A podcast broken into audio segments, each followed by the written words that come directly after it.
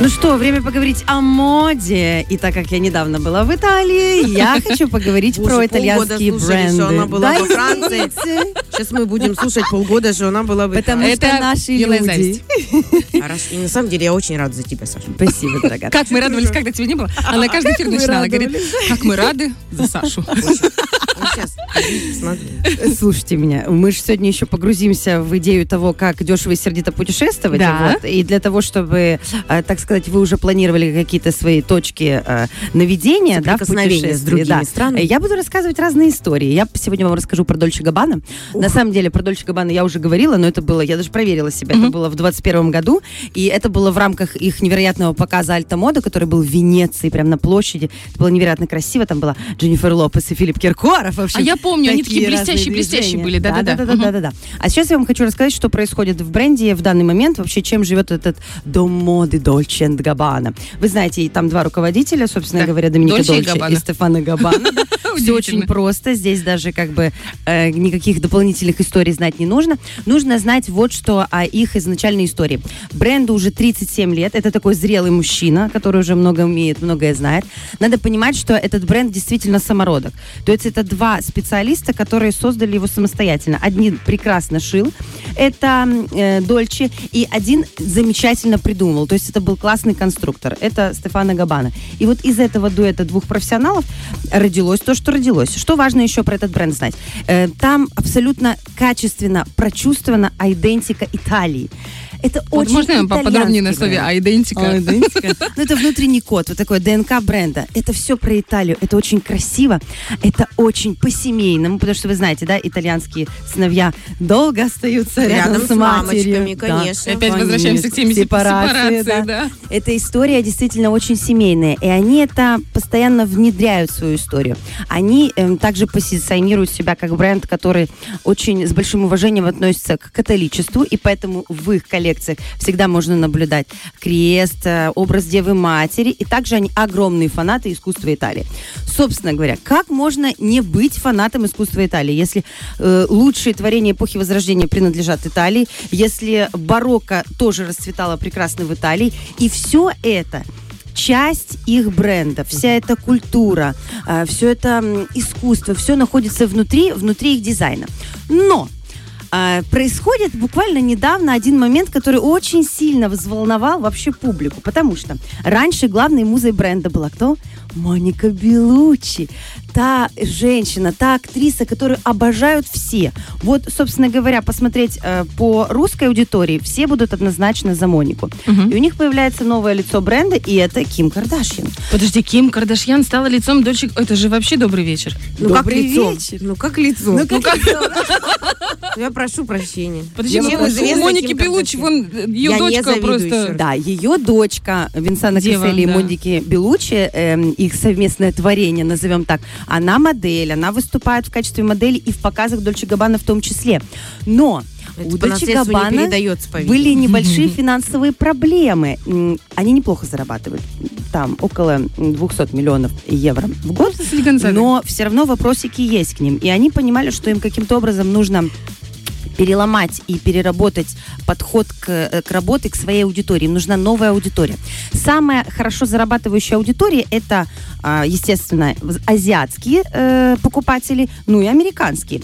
А кого любят все? Ким Кардашьян и все их семейство. Началось все с того, что их э, бренд проспонсировал свадьбу Кортни. Это одна из семьи, семей сестер Кардашьян. Э, вот, они полностью одели гостей этого вечера, собственно говоря, и саму Ким. И после этого у них э, сформировался вот этот вот контракт, из-за которого они существуют уже несколько, благодаря которому существуют несколько лет. Сами Дольче и Стефана Габана, они высказались очень плохо. Еще до, до их коллаборации они обозвали семейку Кардашьян самые дешевые в мире. То есть самые плохо одевающиеся, Мгм. безвкусные и так Но это далее. было лет, по-моему, 10 назад этот скандал да, был. но они не постеснялись. Переодеться. Переобуться. Это, же- это как благородно. Смотри, кто-то да. переобувается, не переодевается. Знаете, как женщины есть, и на мужчину? Он идет такой волосатенький, задрыпанький, такой вот весь шмусенький такой весь. Он говорит, ничего страшного, потенциал есть, я его переодену, доведу до ума. есть. И на самом деле для нее это тоже очень выгодная история. Казалось бы она с каждым годом растет в своей, вот знаете, этой инфлюенсерской истории. Она теперь э, лицо такого крутого бренда. И когда они делали первую коллекцию совместную, я думаю, конечно, каждый немножко прикусил язык, потому что ей наверняка было неприятное высказывание в ее адрес, а им было неприятно, что они так когда-то поступили, а теперь они зовут ее в лицо Нет, им неприятно, я думаю, прогибаться. Ну, как бы Да, им пришлось по-другому, да. Но они сделали это, эту историю довольно-таки вкусно, я вам хочу сказать. Например, на одном из показов ам, они ее перевоплотили в образ отчасти Мерлин Монро, и она там поедала на огромном экране итальянские спагетти. То есть совмещается, да, культовый американский образ Мерлин Монро, звезда нового времени, цвет. блондинку, да, звезда нового времени, Ким Кардашьян.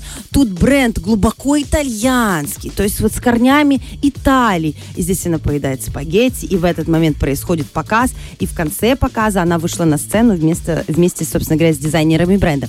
Интересная история, очень красивая. Вот сейчас, когда я была, извините, Продолжай, продолжай? Где? Еще раз, я забыла просто. Я была в Италии. И там, в Милане, везде, везде баннеры с их вместе ре- рекламной коллаборацией. Там, где она прикрывает э, свою прекрасную точку сумкой от Дольче Габбана. Это тогда, когда она в платье не смогла влезть? Нет, это уже другая Когда она прыгала по ступенькам, да, когда она.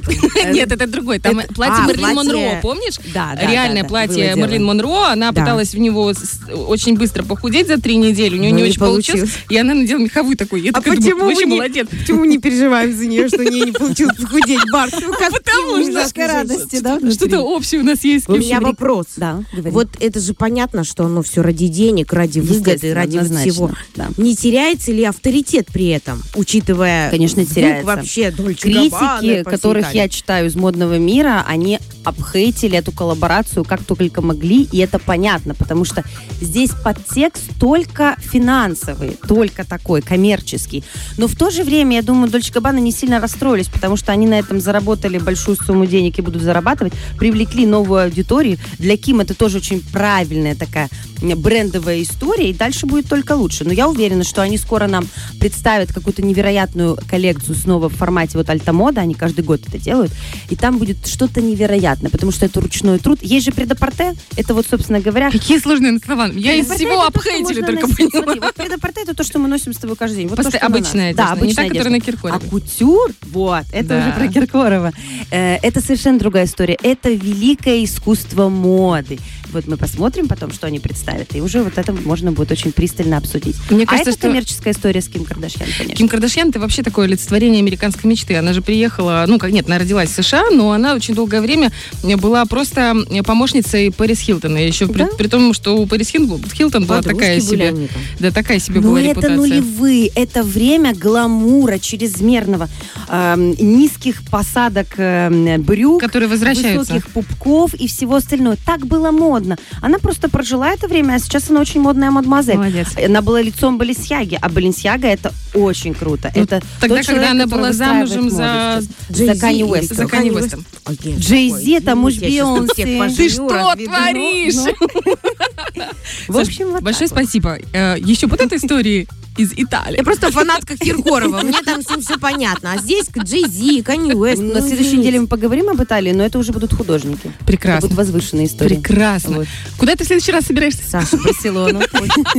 Потом у нас будет Испания. Ну давай выдохнем, передохнем. Девочки, я еще не заработала, не переживайте, ближе к осени поговорим. А то, может, запереживали. Саш, я помогу тебе. Помогу тебе пое- поехать, зараб- конечно. Нет, спасибо большое. Очень интересно. Саша, всегда рада. Большое спасибо. Фреш на первом.